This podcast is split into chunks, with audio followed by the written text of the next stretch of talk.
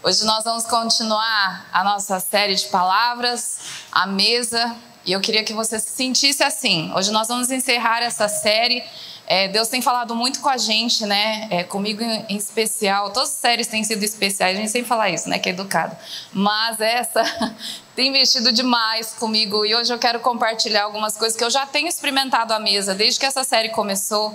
E então eu queria fazer uma oração. Enquanto eu faço essa oração, eu queria que você se visse numa mesa, tá bom? Vamos fechar nossos olhos. Deus Pai, muito obrigada porque o Senhor já preparou a mesa. A gente sempre chega na tua presença com as louças, com tudo, querendo montar tudo tão bonito para o Senhor. E quando a gente chega, a gente é surpreendido com uma mesa posta. Obrigada, Deus Pai, porque o Senhor preparou algo especial para cada um de nós. E nós realmente nos assentamos nessa mesa para receber, Deus, aquilo que o Senhor tem para nós. Obrigada porque cada um aqui tem algo para receber do Senhor, algo particular e especial que o Senhor preparou. Obrigada porque antes que a gente peça aquilo que a gente quer, antes que a gente dê uma espiada no cardápio, o Senhor já sabe o que nós precisamos, o que nós estamos sedentos, o que nós estamos necessitados.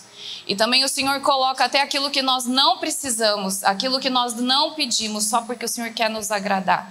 E nós somos gratos a Ti. Obrigada por esse lugar que nós temos na tua mesa. Que o Senhor fale conosco, que o Senhor nos alimente, que o Senhor nos corrija nesse tempo, em nome de Jesus. Amém. Amém. Sabe que para Deus, comida, refeição, estar à mesa é muito importante, graças a Deus, né? Na, no, quando ele fez o tabernáculo, é, era o lugar onde ele, ele se manifestava, era o lugar da presença dele. Então tinha o átrio, que era o lugar onde as pessoas se limpavam dos pecados e ofereciam seu sacrifício pelo pecado. Tinha o santo lugar, no santo lugar tinha o candelabro, tinha é, a mesa, o altar de incenso e tinha a mesa da proposição dos pães. Então tinha uma mesa de pão quentinho e eles colocavam duas fileiras de seis pães frescos, cada pão representando as tribos, as doze tribos de Israel. Então, lá no santo lugar tinha essa mesa com pães. E depois tinha o Santíssimo Lugar, que era o lugar onde o Senhor se manifestava e falava com o sumo sacerdote. Então, se Deus colocou mesa com comida no tabernáculo, que é é, o lugar onde ele se manifestava, é que comida e mesa, glória a Deus, é importante para Deus. E se é importante para ele, é importante para nós. Aleluia, não é verdade? Você pode falar amém? Obrigado, Senhor. Ele podia ter posto outras coisas, graças a Deus, ele pôs comida. E eu acho que na sua vida também comida é importante e tempo de estar com pessoas é importante. Ontem nós tivemos um tempo de mesa com as mulheres, foram quatro mesas numa cafeteria que a gente conseguiu, quatro mesas de oito, e a gente estava num café muito gostoso com as mulheres. Então, esse tempo de mesa é importante. Na minha casa, né, antes de eu me casar, com meu pai, com a minha mãe, com a minha irmã, a, o tempo de mesa era sempre muito importante. Eu, eu acredito que a gente fazia todas as refeições juntos: café, almoço, jantar e o, o, Ninguém é de Ferro, que a gente apelidou. Alguns não conhecem a história. O Ninguém é de Ferro era assim: a gente jantava cedo, né? Em torno de seis e meia a gente jantava. Então lá para as nove a gente já está com fome, né? Quem janta seis, seis e meia, nove é hora de comer. Então a gente era esperto. Você acha, ah, jantar cedo faz bem para a saúde? Não, porque daí a gente pode ter outra refeição antes de dormir. Pega essa dica. Então a gente tinha o Ninguém é de Ferro. Então como que era? A gente jantava, arrumava a cozinha, cada um ia para os seus últimos afazeres do dia. E aí lá para as nove e meia alguém, que era geralmente a primeira pessoa esfomeada no, na noite, gritava: Ninguém é de ferro! Esse era um grito que ecoava no nosso apartamento. E a gente já entendia, todo mundo, todo mundo, os quatro, largavam o que estavam fazendo e iam para a cozinha. E a gente tinha um momento de tomar mais um lanche, porque afinal, ninguém é de ferro, tá? Eu te empresto esse, essa, essa, esse momento familiar, estipula na tua casa que é uma benção. O Renato cortou quando a gente casou, ele cortou ninguém de Ele falou assim: Priscila, na sua casa vocês comem demais. Então eu acho que não tem necessidade. Vamos comer bem na janta, entendeu? Esse ninguém é de ferro acabou. Senão daqui três anos a gente vai estar. Tá duas bolas rolando aqui no, no, na nossa casa. Então, Renato cortou. Mas eu tenho boas memórias do Ninguém é de Ferro. E a gente tinha esse último tempo no dia que a gente comia, beliscava alguma coisinha, porque ninguém era de ferro. Então a gente dormia bem, alimentados. Então a gente tomava um chazinho.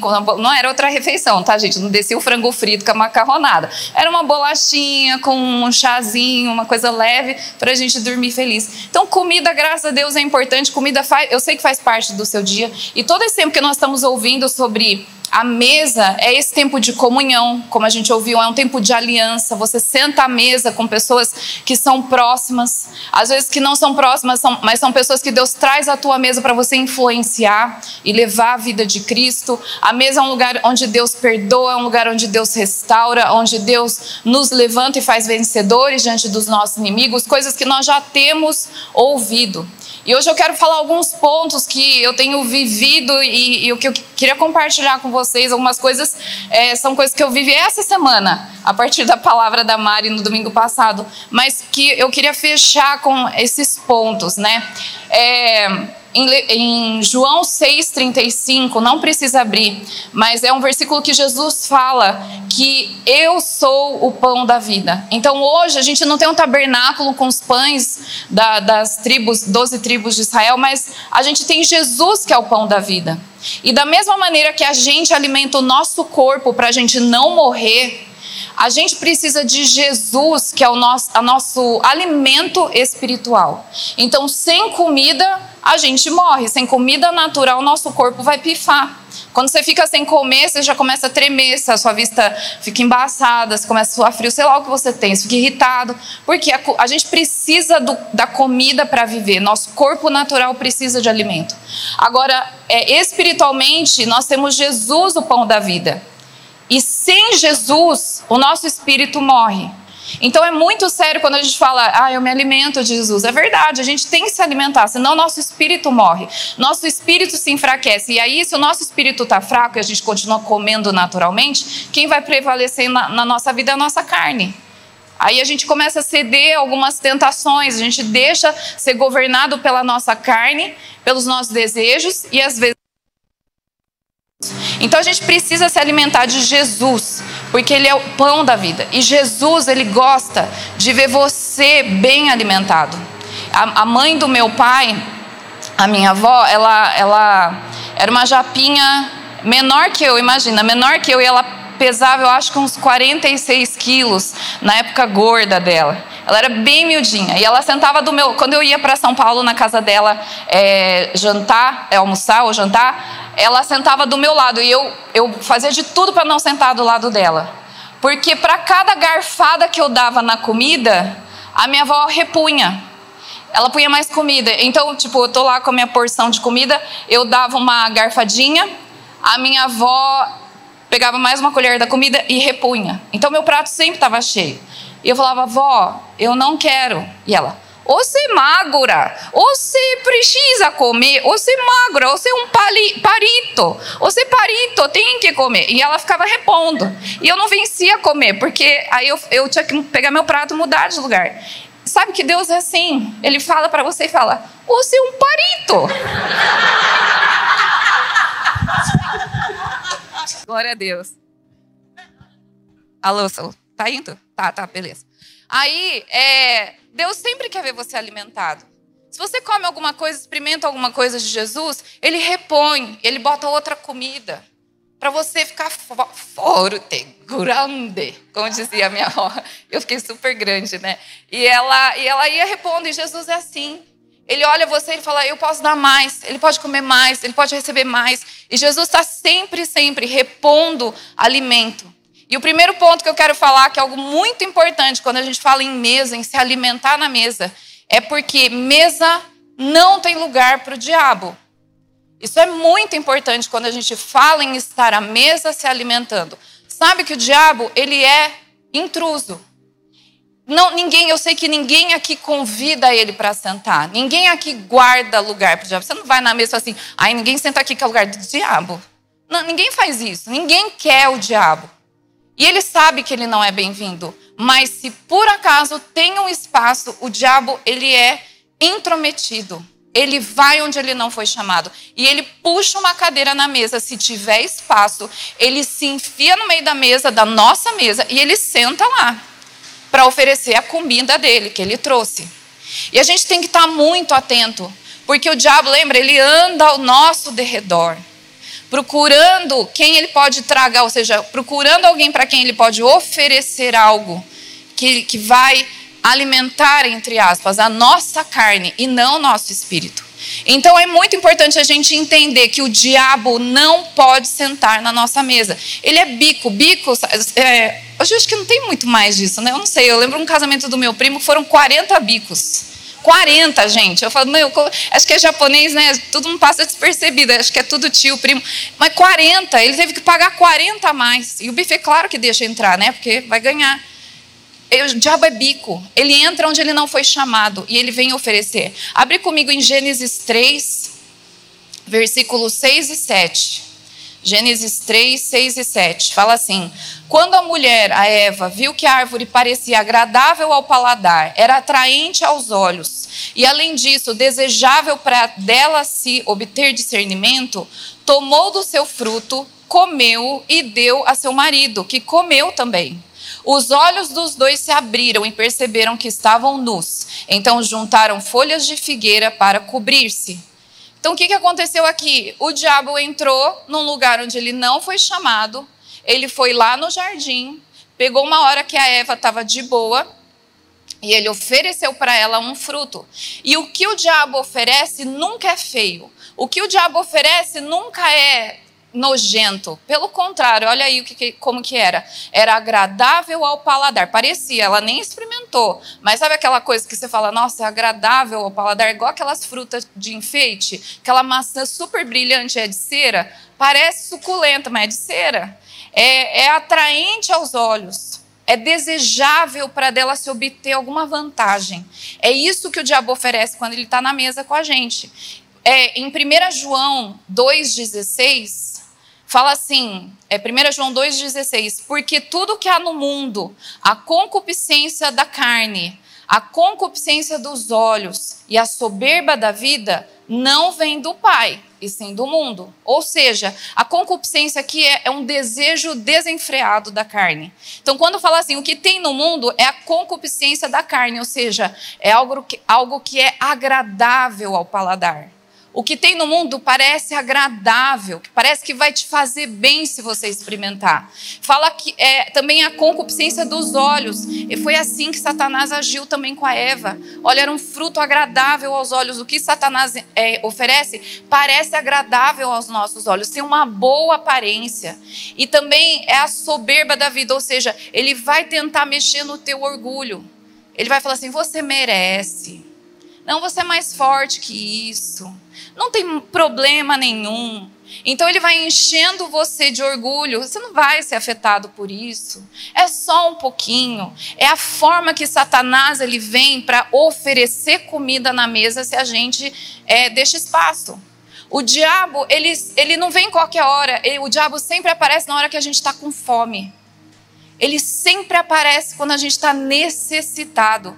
Foi assim com Jesus em Mateus 4 no deserto. Fala que Jesus ficou 40 dias e 40 noites jejuando e tendo fome, o diabo apareceu. E ele falou: "Transforma essas pedras em pão". Então o diabo ele sempre vem na hora que a gente tá com fome. Fala aqui que, que é, Eva e Adão, quando comeram do fruto, os seus olhos se abriram. Ué, mas isso não é bom? Não os olhos deles foram despertados para o pecado. Os olhos deles se abriram para a impureza, para aquilo que era impuro. Então, aquela inocência que era uma cegueira para o pecado, agora o olho foi aberto, porque experimentou o que o diabo ofereceu. E eles passaram a ver coisas de maneira impura, de maneira pecaminosa. Então, quando o diabo oferece comida, é para despertar nossos olhos para aquilo que é errado, para aquilo que é terreno, para aquilo que é pecaminoso. O diabo, ele sempre alimenta o nosso orgulho. Ele sempre vai oferecer alguma coisa que vai aumentar o nosso orgulho, que é o que a gente leu em 1 João 2, é a soberba da vida. Ele sempre vai oferecer alguma coisa que faz a gente se orgulhar. Por quê?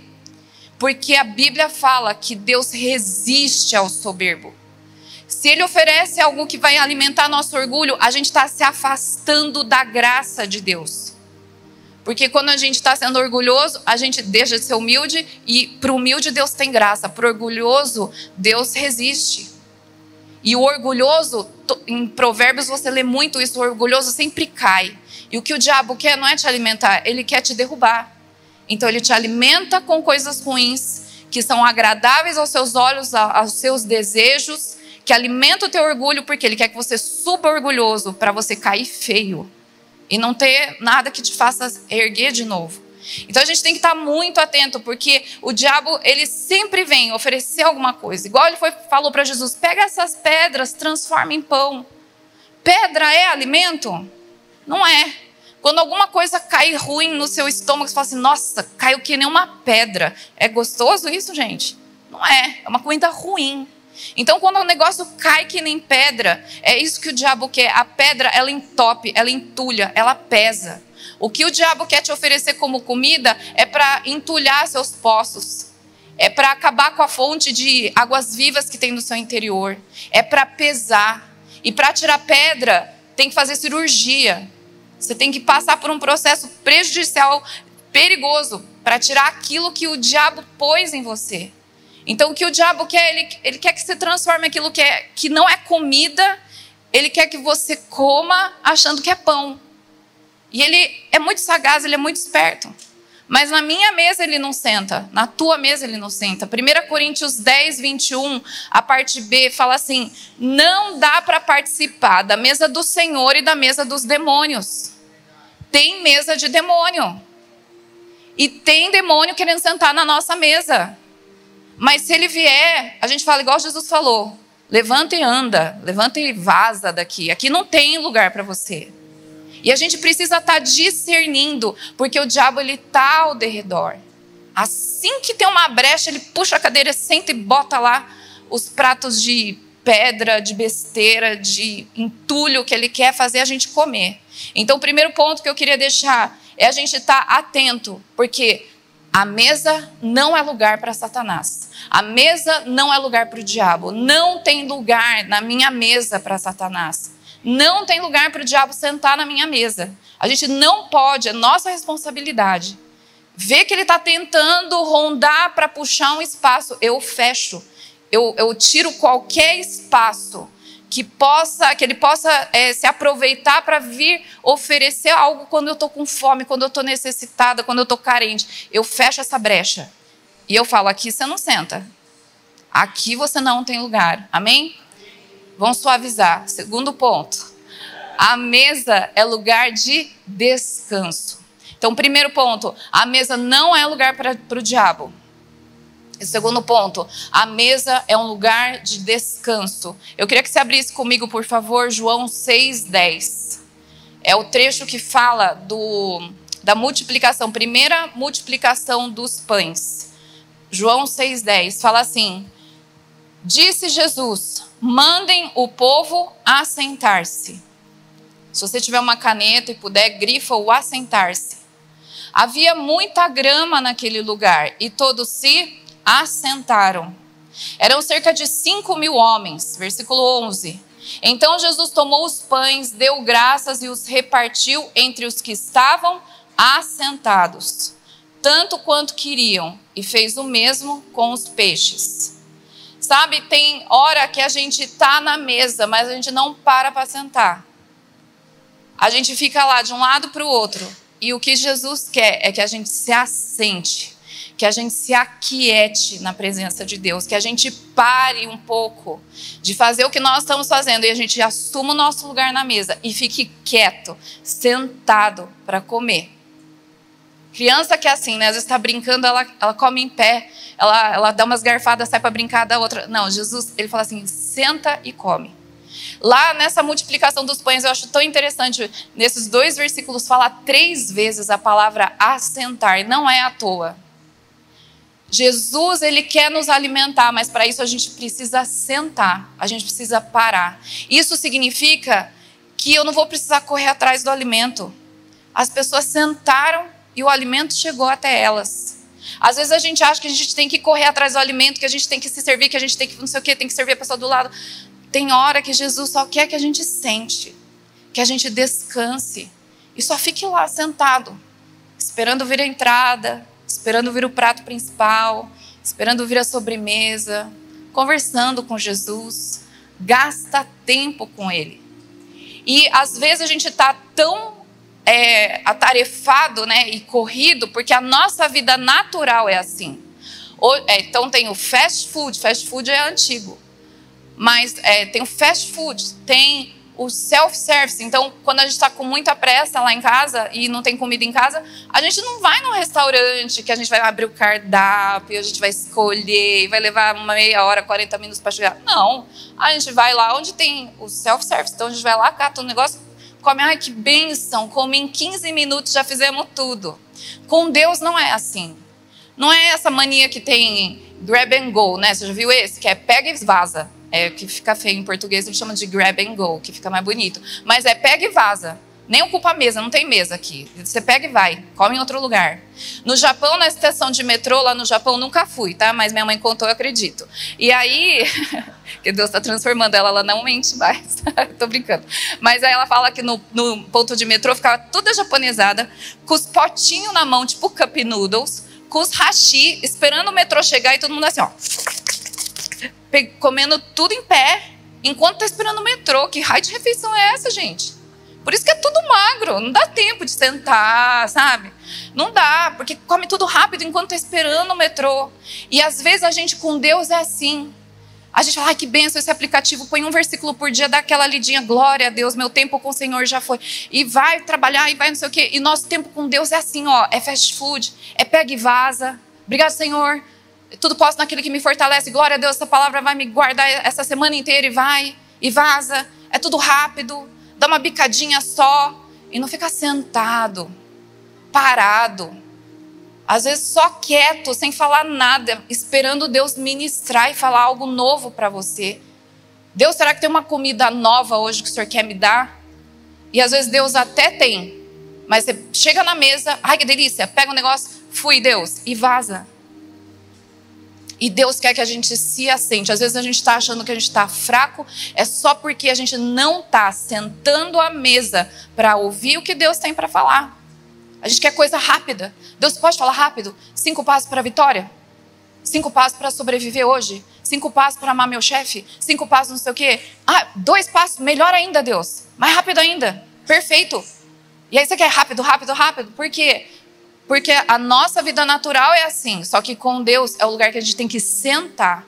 No Salmo 23 fala: ele, ele me leva a pastos verdejantes, ele me faz deitar em pastos verdejantes.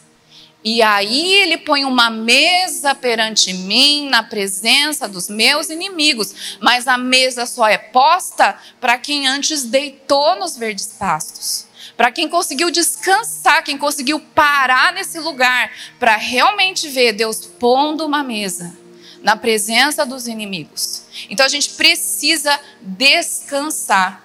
É, eu lembro que na semana passada, na hora que a Mari fez, a, a, a, acho que foi a primeira oração que ela fez, é, Deus me mostrou uma coisa que eu achei que estava resolvida. A hora que ela orou por rejeição eu falei, eu falei assim, ah, eu não tenho nada, né, que eu, que eu me sinto rejeitada. E ela falou assim, Deus, revela, né? Deus ouve a Mariana. Deus me lembrou uma situação do passado. E eu falei, Deus, isso estava resolvido. Mas não vai. E, e, só que o negócio, eu vi que o negócio era sério, que eu tinha que resolver. Eu falei, não vai para eu resolver, não vai dar para eu resolver aqui no culto. Eu falei, eu vou precisar de um tempo sentada com Deus e tinha mais um culto depois. Eu falei, a minha vontade era me derramar aqui. Mas eu falei, não vai dar. Então eu cheguei em casa, almoçamos, né? Fui para casa. E aí eu, eu parei lá em casa, no escritório, e falei, Deus, agora vamos tratar esse negócio aí que o Senhor quer tratar em mim. E aí nós começamos, comecei a falar, e Deus começou a trazer a minha memória. Eu fui perguntando várias coisas, o que, que Deus queria mudar, o que, que não sei o que, para Deus vir me curar da rejeição. E Deus foi me mexendo. Teve uma hora que eu chorava tanto, o Renato chegou lá, tá tudo bem? Eu nem respondi. Atrapalhou lá. É aqui é minha mesa com Deus. Você sai daqui, não tem cadeira pra você não. Aí ele viu que eu não respondi, ele saiu. Depois ele me contou, ele falou assim, Pri, eu estava preocupado que você não parava de chorar. Mas eu tive que sentar. Eu podia muito bem levantar domingo e falar assim: a palavra foi uma bênção, tem umas coisas lá que Deus quer restaurar, mas Deus restaura, amém, e sair. Não, eu tive que parar domingo. Domingo a palavra da Mari continuou até a noite. E Deus foi falando um monte de coisa, mas a gente precisa parar. Parar para receber aquilo que Deus tem para nós e para tratar em nós. Lucas 10, se você puder abrir, Lucas 10, 39 a 42. Fala assim: que Maria ficou sentada aos pés do Senhor, ouvindo a palavra. Marta, porém, estava ocupada com muito serviço. E aproximando-se dele, perguntou: Senhor, não te importas que minha irmã tenha me deixado sozinha? E Jesus respondeu: Marta, Marta, você está preocupada e inquieta com muitas coisas, todavia apenas uma é necessária. Maria escolheu a boa parte, e essa não lhe será tirada. A Marta ficou andando de um lado para outro, para lá e para cá. E ela não parou a única que saiu alimentada daquele tempo com Jesus foi Maria. Porque ela parou aos pés de Jesus. Às vezes a gente está com Jesus, a gente está no lugar que ele está, mas a gente não para para sentar e ouvir. E por isso que às vezes você fala assim: meu, mas não faz sentido. Eu estou com Jesus, eu estou no GPS, eu estou fazendo isso, eu estou lendo a Bíblia, eu estou orando. Mas será que você está sentando para gastar tempo e ser realmente alimentado? Ou você tá, só está dando umas bicadinhas para matar a fome e você sai correndo? A gente precisa parar para ser alimentado na presença de Deus. E o terceiro ponto e último é que a mesa é o lugar do sobrenatural. Em João 2 fala que Jesus transformou a água em vinho. Quando a gente está nesse lugar de mesa com Jesus parado, a gente começa a experimentar coisas sobrenaturais acontecendo, como Deus transformar algo, é, o, a água em vinho. Lá naquele casamento, eles estavam com um problema, mas Jesus estava nessa mesa e ele trouxe solução. Isso é sobrenatural.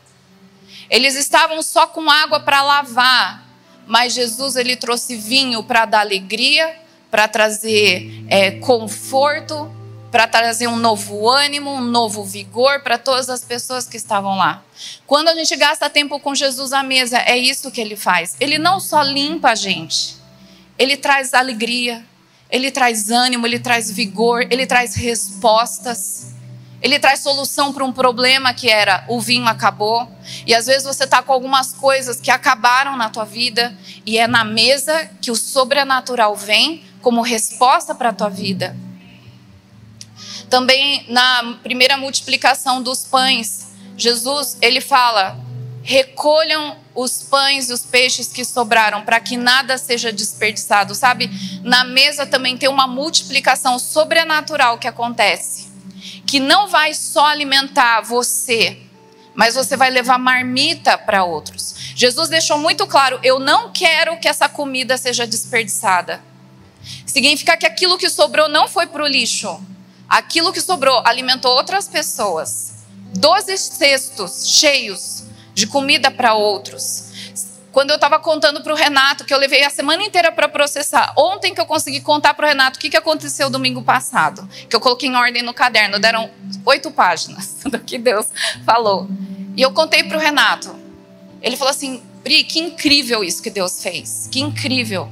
E você não sabe, isso que você está me contando é uma resposta para algo que eu estava orando essa semana pedindo para Deus. Então, o que, que aconteceu no tempo que eu me sentei na presença de Deus? Ele não só tratou meu coração, ele não só tratou uma rejeição que eu achava que estava resolvida, ele me saciou, ele me curou, e ainda eu levei marmita para o Renato. Eu levei uma resposta para ele, isso é sobrenatural. Eu nem sabia que ele tinha orado aquilo. Eu nem sabia que ele tinha perguntado para Deus algumas coisas. E só de eu falar para ele o que Deus fez em mim, aquilo alimentou ele também. Isso é sobrenatural porque eu não sabia. Eu nunca daria um conselho para ele em relação àquilo, eu nunca daria um conselho bom. Mas só de eu compartilhar aquilo que Jesus me serviu na mesa, isso foi alimento para ele. Isso é sobrenatural. Deus tem coisas sobrenaturais que Ele quer fazer na nossa vida. Sabe, no caminho de Emaús, em Lucas 24, quando eles estavam andando com Jesus, fala que eles estavam andando com Jesus e os olhos não viram que era Jesus. Eles só viram que era Jesus a hora que Jesus partiu o pão na mesa. Sabe, na mesa também é o lugar de novas revelações de quem Jesus é. Eles não conheciam Jesus ressurreto, mas na hora que Jesus partiu o pão e ele já estava andando com Jesus uma boa caminhada. E eles não viram que era Jesus. Então a gente precisa se assentar e se acalmar na mesa, porque nesse lugar Deus vai trazer novas revelações de quem Deus é, e isso é sobrenatural. Isso acontece na mesa. Amém? Mas aqui fala que eles insistiram para Jesus ficar com eles. A gente tem insistido para Jesus ficar com a gente na mesa? É claro que Jesus fica, mas também vai do nosso coração. Jesus, eu estou aqui insistindo para o Senhor sentar na minha mesa. Eu estou insistindo para o Senhor sentar aqui, porque onde o Senhor está, o diabo nem ousa chegar perto. Porque onde o Senhor senta, eu sou alimentado, o Senhor transforma água em vinho, o Senhor faz o sobrenatural acontecer. Amém? No seu lugar, feche os seus olhos. Eu queria pedir que você imaginasse que você está à mesa com Jesus. E é uma mesa para dois, é só você e Deus. Imagina que Deus está na tua frente, sentado nessa mesa. Tem pessoas que não estão vendo a mesa. E Deus falou que iam ter pessoas nesse culto que não iam conseguir enxergar a mesa na frente. E Deus me pediu para falar para você que você não está vendo a mesa porque você está embaixo dela.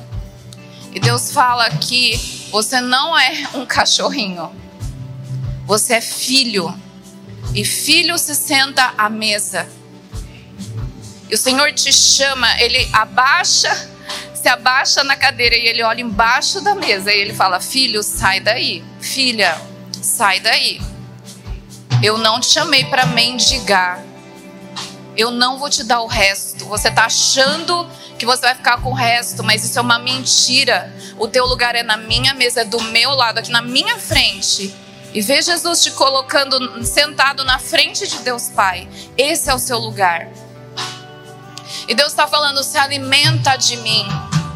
Olha o pão. O pão que Deus está colocando na tua frente. O pão, teu pão preferido. Low carb. Aleluia.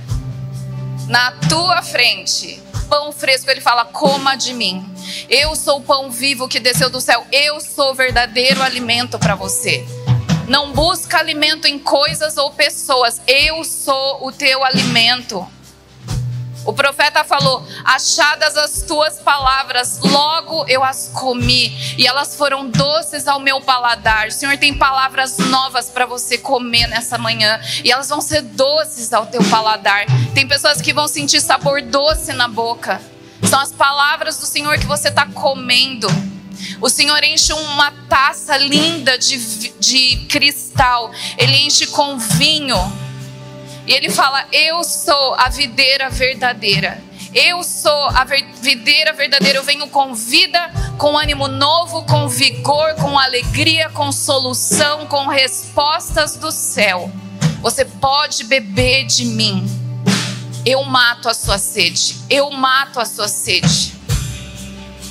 E de sobremesa o Senhor traz o fruto do Espírito Santo alegria, amor, paz, longanimidade, benignidade, bondade, mansidão, domínio próprio.